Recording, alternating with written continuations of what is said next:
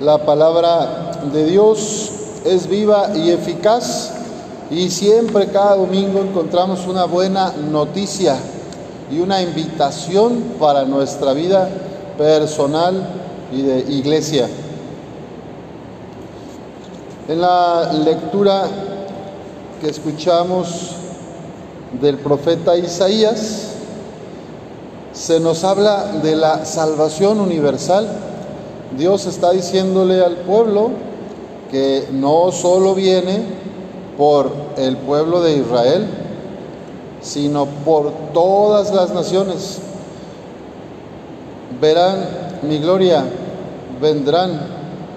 Yo pondré en medio de ellos un signo, los enviaré como mensajeros, algunos de los supervivientes, hasta los países más lejanos y las islas más remotas no han oído hablar de mí ni han visto mi gloria.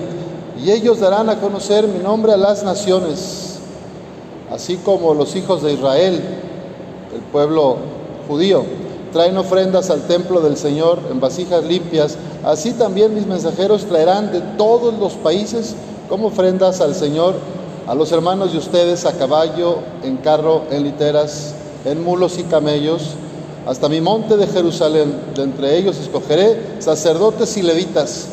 Fíjense que hoy día en el mundo, los que eran antes países de misión, algunos países de Asia, de África, son los que están enviando a sacerdotes en misión a los antiguos países que eran de evangelización. Me explico. El siglo pasado y todo el siglo XIX y el XVIII salían de España, de Francia, de Alemania, de Italia, misioneros, hombres y mujeres, para Asia, para evangelizar, porque no conocían la palabra de Dios y no conocían a Jesucristo. Pero ha pasado que ahora no hay vocaciones, tenemos 60, 70 años sin vocaciones en Europa en algunos lugares también aquí en América han disminuido mucho. Entonces lo que está pasando allá en Europa es que ahora como no hay sacerdotes para celebrar los sacramentos en las ciudades de Francia, de Italia, de Alemania, de España, pues hay, un, hay una ola de sacerdotes de Asia y de, la India especialmente, también de algunos países africanos, pues que vienen a, acá, a Europa, van a Europa y están en las iglesias.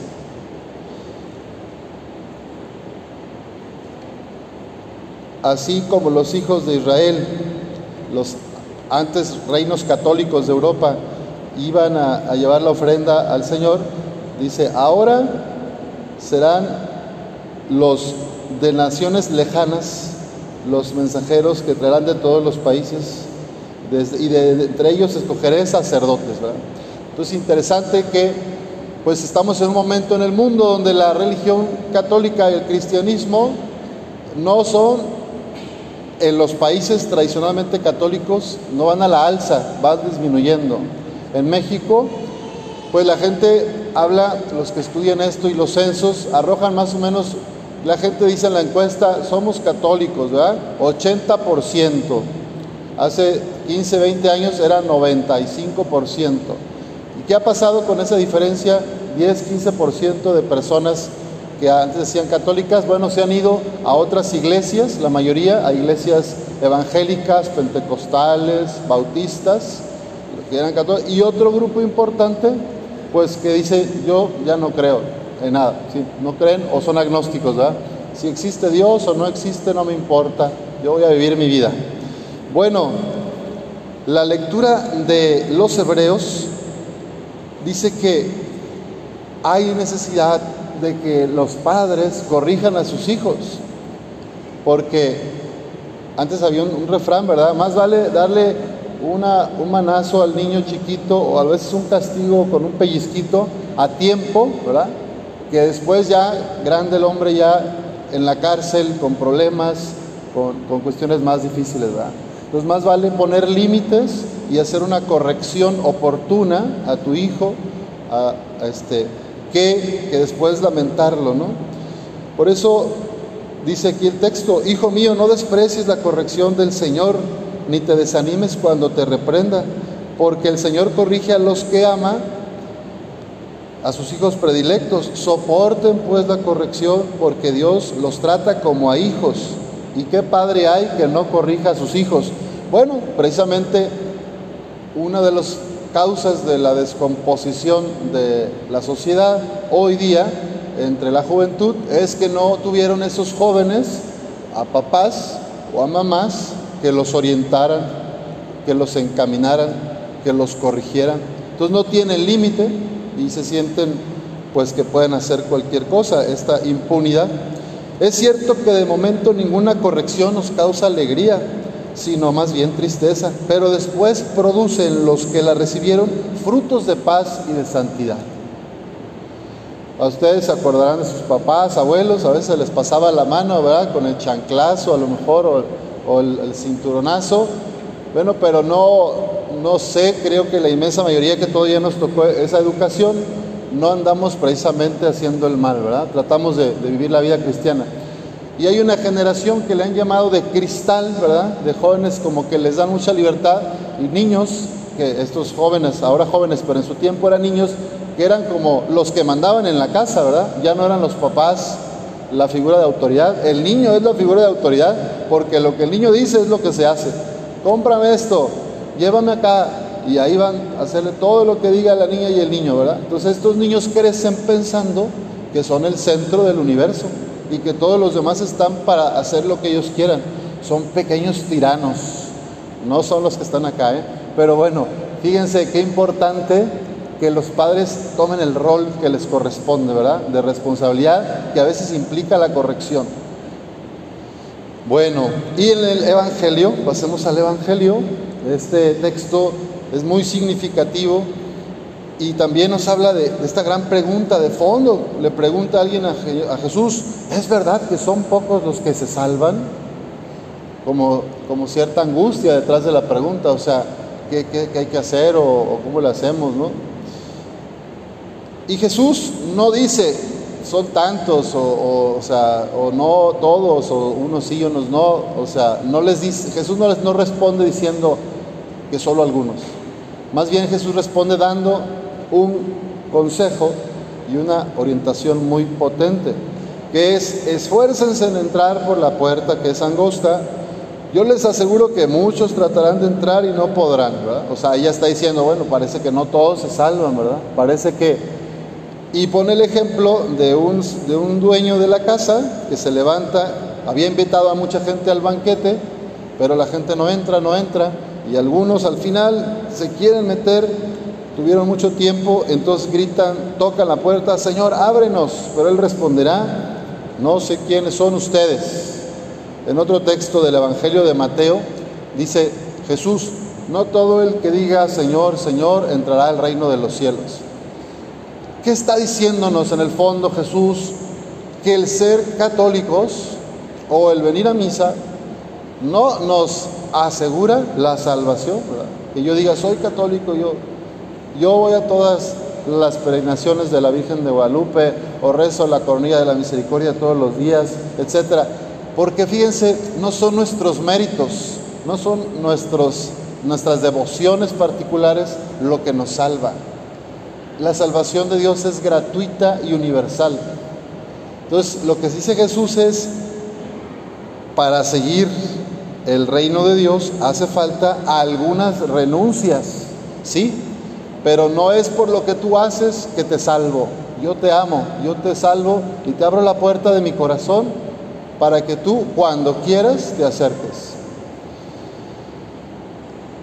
Cuando queremos algo de verdad, ponemos los medios. Si yo quiero hacer una fiesta de aniversario de mis papás, somos varios hermanos y decimos, ya van a cumplir 50 años los viejos, faltan seis meses, vamos a hacer una fiesta, ¿no hermanos? Sí, sí, todos decimos que sí, sí, pero a la hora de la hora, ¿verdad? Como pasa en algunas familias de otra parroquia que conozco, solamente uno de los cinco hermanos o una de las hermanas hace todo. Y, y, trabaja y organiza y de su dinero le pone y bueno, y los otros ahí se hacen los sordos, ¿verdad? Llega el día de la fiesta y bueno, pues sí van, ¿verdad? Pero es injusto, ¿no les parece? Que si todos habían dicho, vamos a hacer la fiesta, vamos a... este, solamente una persona se encarga. Y, y, además todavía de que el banquete y la renta de las sillas y la quinta y el jardín, todavía es la que le compra la medicina a los papás siempre y la que más los visita, ¿no? Entonces como que ahí está el asunto, ¿verdad? Todos dijeron que querían hacer esa celebración, pero no pusieron los medios. Solo una de las hermanas, entre todos los que había, hizo lo que correspondía. Bueno, la misericordia de Dios es tan grande que dirá, pues tal vez en el último momento te arrepientes, ¿verdad? Vente al banquete, vente a la fiesta. Vivimos diciendo que queremos algo, pero a la hora de la verdad no ponemos los medios. Yo digo, ya no quiero comer tanta azúcar porque me va a dar diabetes, pero me encanta el pan dulce y la Coca-Cola. Y no le bajo, ¿verdad? Además, a veces le subo. Entonces realmente, Padre Lalo, usted no quiere lo que dice que quiere, porque sus acciones van en contra de lo que usted dice. Dice, ya no tomen azúcar, jóvenes, ya no coman tanto pan dulce, señoras, los va a llevar al hospital con diabetes y luego con problemas renales, pero yo sigo comiendo. ¿verdad? Entonces Jesús también nos está confrontando. De verdad, ¿quieres lo que predicas? ¿Crees lo que dices? ¿De verdad haces esto que dices de ser cristiano? Pues eso, ser cristianos implica tener algunas renuncias y acercarnos al corazón de Jesús. En el fondo Jesús le dice a, a, los que están ahí, apártense de mí todos los que hacen el mal. Los que explotan a los trabajadores, los que no pagan salarios justos, los que están cobrando cuotas de piso, los que están utilizando a los jóvenes eh, amenazados, los que hacen eh, trata de personas para tráfico de órganos. Pues Jesús les está diciendo con tiempo, oigan, pónganse las pilas, conviértanse, acérquense al reino de Dios dejen de atropellar la dignidad de los hermanos, de las hermanas. Pero bueno, es una situación que a veces vivimos autocentrados, también los que venimos a la iglesia y en la familia estamos pensando solo en nuestro bienestar y nos olvidamos de los otros o nos aprovechamos de los otros en relaciones abusivas para ganar nosotros. Pidamos al Señor de la vida que podamos ser humildes y que vivamos sirviendo, entregados a Dios desde nuestras familias, respetando la dignidad de todos, empezando por ahí, por la familia. Que nuestras relaciones sean fraternas, respetuosas, cariñosas y compasivas, y no interesadas o con el miedo o con el chantaje emocional, porque ahí no hay amor. Ahí lo que hay es egoísmo, narcisismo. Y damos a Dios la gracia de la coherencia entre lo que creo, digo y lo que hago. Así sea.